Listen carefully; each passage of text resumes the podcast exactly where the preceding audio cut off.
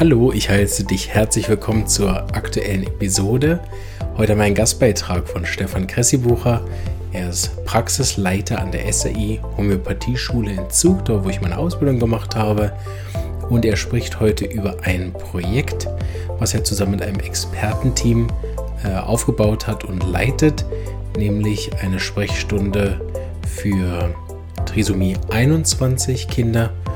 Und er gibt einen sehr umfassenden Überblick über die verschiedenen Schwerpunkte auch des Projekts und äh, stellt auch drei Fälle vor. So, ich hoffe, es ist für jeden was dabei und äh, das ist sicher auch eine gute Episode zum Teilen, wenn man da jemanden kennt, ob der vielleicht Interesse hat und in der Nähe von Zug wohnt und äh, dann die Sprechstunde besuchen kann. Ich wünsche euch viel Erfahrung, Freude und ein paar gute Inputs.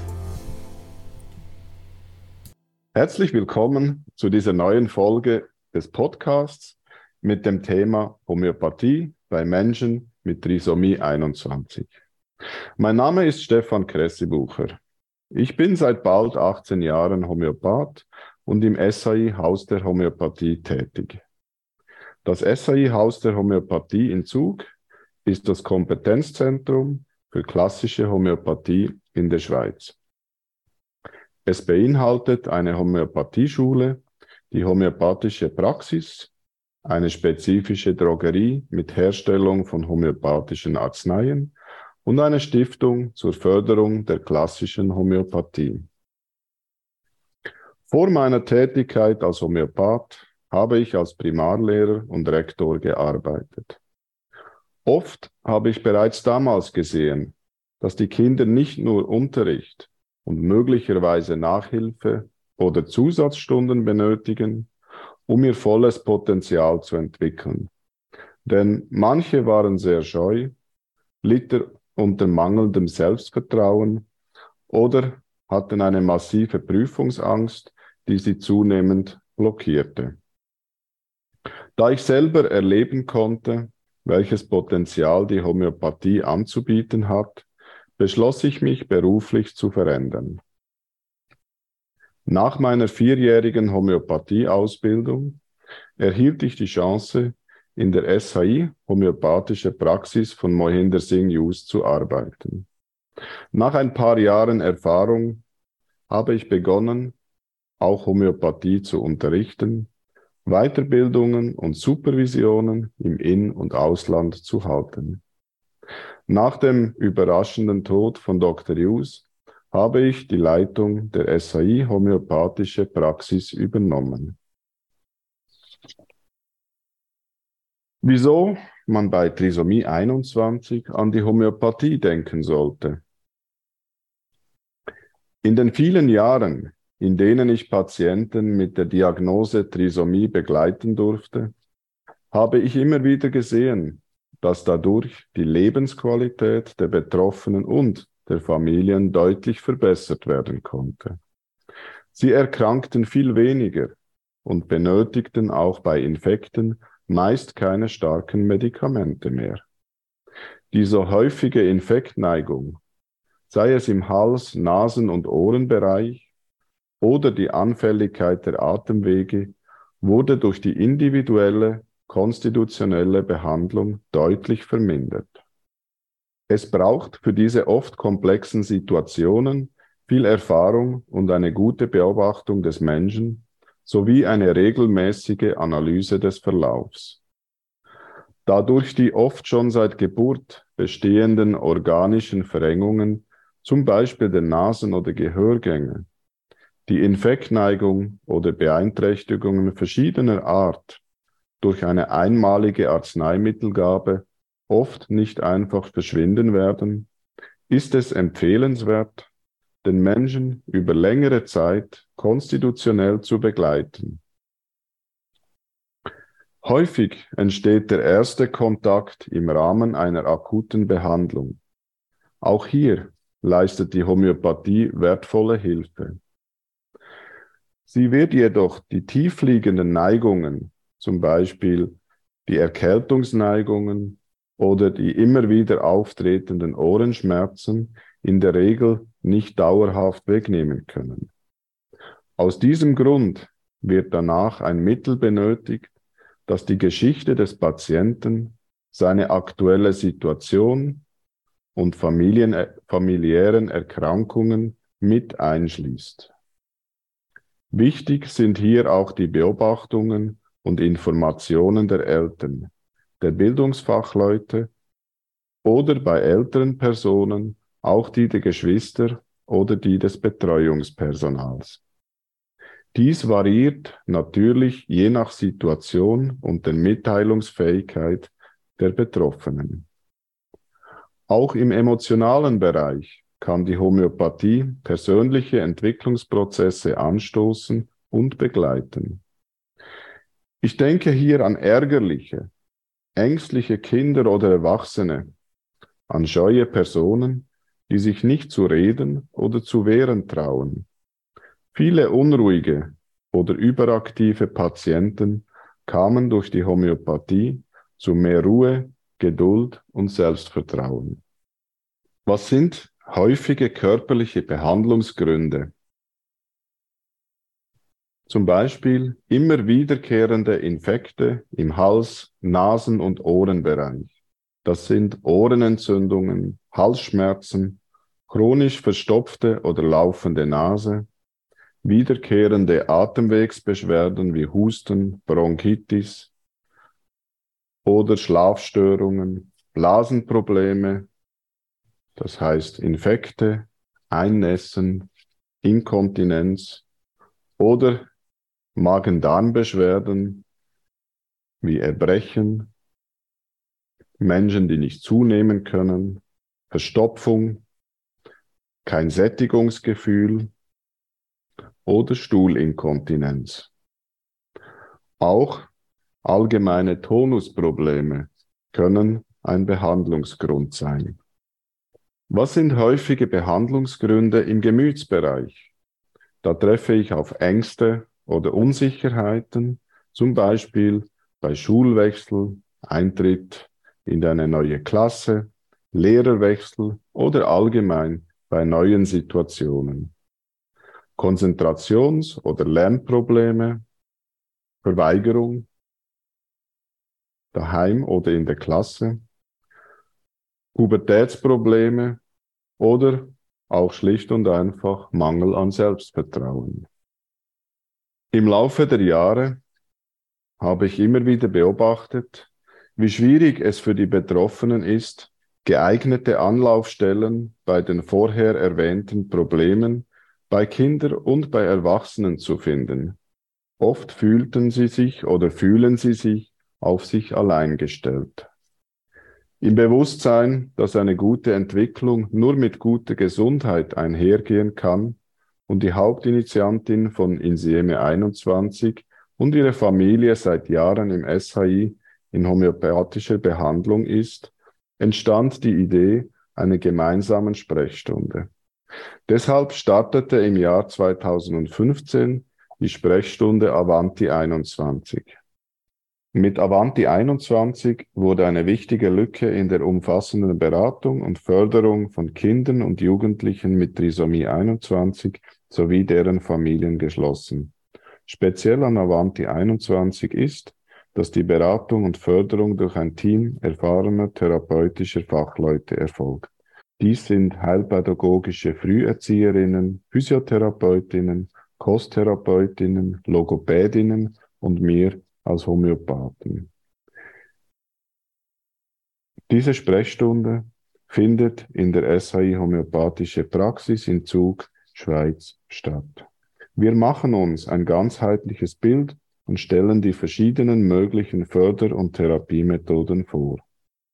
Neben der Sprechstunden werden auch Förderstunden und Förderwochen für Kinder, Jugendliche und Erwachsene mit Trisomie 21 angeboten. In den letzten Jahren haben wir über 110 Familien in der Sprechstunde von Avanti 21 beraten. Kinder und Jugendliche und Erwachsene mit Trisomie 21 unterstützt und gefördert, sowie auch den Mut zur schulischen Inklusion gestärkt und Standortberichte wurden auch von Fachleuten und Schulen anerkannt. Nun möchte ich Ihnen noch ein paar Fälle aus der Praxis vorstellen. Der erste Fall handelt von einem kleinen vierjährigen Jungen mit Schlafproblemen und hartnäckiger Verstopfung. Oft hat er nur einmal sehr harten Stuhlgang pro Woche. Der kleine Junge hat einen schwachen Tonus, ist aber trotzdem sehr unruhig und kann gemäß den Eltern nie stillsitzen. Auch in der Praxis ist er immer aktiv. Er ist ein aufgestelltes, fröhliches und manchmal auch vorwitziges Kind. Er beharrt sehr hartnäckig auf seinen Wünschen oder Ideen. Wenn er schlafen sollte, hat er immer noch etwas zu tun oder möchte am liebsten TV schauen. Dies ist übrigens der einzige Moment, in dem er still sitzen kann. Er bekam von mir die Arznei Sulfur, da sie seine fröhliche und starke Persönlichkeit sowie seine Verstopfung und Schlafprobleme abdeckte. Nach der Einnahme bekam er während vier Tagen Durchfall. Die Mutter erinnerte sich, dass er dies in den ersten zwei Lebensmonaten sehr oft gehabt hatte. Aber trotz dem Durchfall war er fit und munter denn dies war eine Reaktion auf Sulfur und benötigte keine Behandlung. Nach diesen vier Tagen konnte er besser zuhören und wurde kompromissbereiter. Die Einschlafprobleme verschwanden in den nächsten Tagen ganz.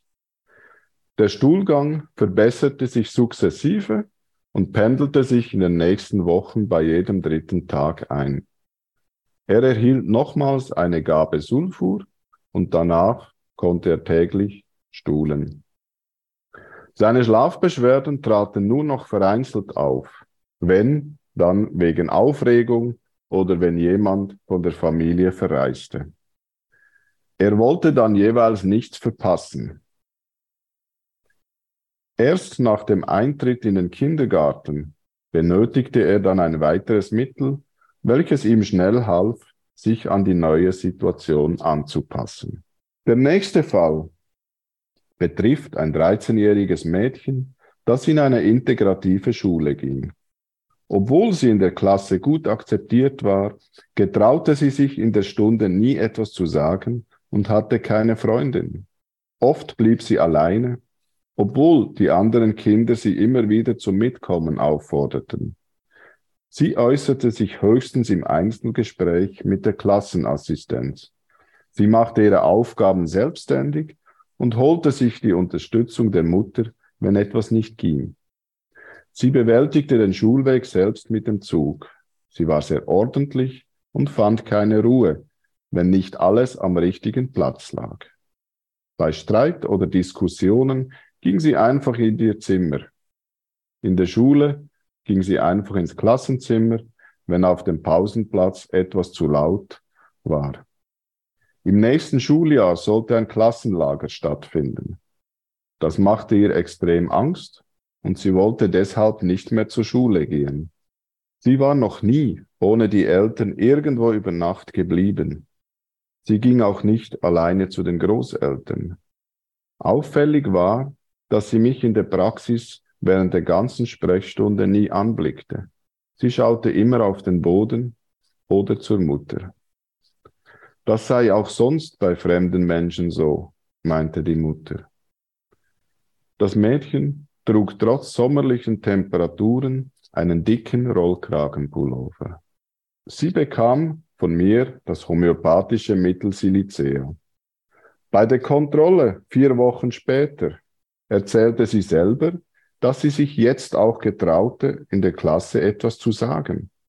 Sie blickte mich auch mehrfach an, was sie bei der ersten Konsultation nie machte. Die Mutter erzählte, dass sie bei Diskussionen nun auch vermehrt versuchte, ihre Meinung zu äußern. In den kommenden Wochen wurde sie immer offener und schloss sogar Freundschaft mit einem Mädchen in der Klasse. Sie übernachtete auf eigenen Wunsch in der letzten Sommerferienwoche bei den Großeltern. Danach schwand die Angst vor dem Klassenlager. Als die Klassenassistenz wechselte, benötigte sie nochmals Silicea, um sich an die veränderte Situation anzupassen. Das Lager machte ihr dann auch Spaß. Der nächste Fall handelt von einem siebenjährigen Jungen, der seit Geburt chronisch erkältet ist und immer wieder unter Mittelohrenentzündungen leidet. Seine Tonsillen sind leicht vergrößert und er schnarcht nachts sehr häufig. Durch die wiederholten Antibiotikagaben ist er oft müde. Seit der Kindergartenzeit klagt er oft über Bauchschmerzen und er bricht bei Müdigkeit sehr oft. Medizinisch wurde alles abgeklärt und die Ärzte empfahlen, die Tonsillen zu entfernen. Bei der Anamnese sehe ich einen freundlichen, aber etwas scheuen Jungen vor mir. Sein Tonus ist schlapp und er ist leicht korpulent. Er lässt sich von seiner jüngeren, frecheren Schwester viel gefallen. Er wandert nicht gerne, ist lieber drinnen und schwitzt schnell bei Anstrengung. Er friert aber auch schnell. Wenn es jemandem in der Familie nicht gut geht, ist er sehr besorgt und traurig. Wenn in einer Geschichte oder am Fernseher jemand böse ist oder etwas Trauriges kommt, dann weint er sofort.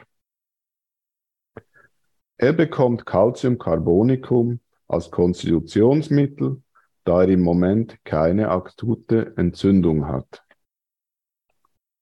Nach der Mitteleinnahme beginnt seine Nase am nächsten Tag gelb zu fließen. Und dies dauert mehrere Tage an. Dies ist eine erwünschte Reaktion nach dem Mittel. Denn sobald die Nase zu fließen begann, schnarchte er nach weniger nachts. Danach hat er keine Mittelohrenentzündungen mehr. Seit vier Jahren sehe ich ihn ein bis zweimal im Jahr.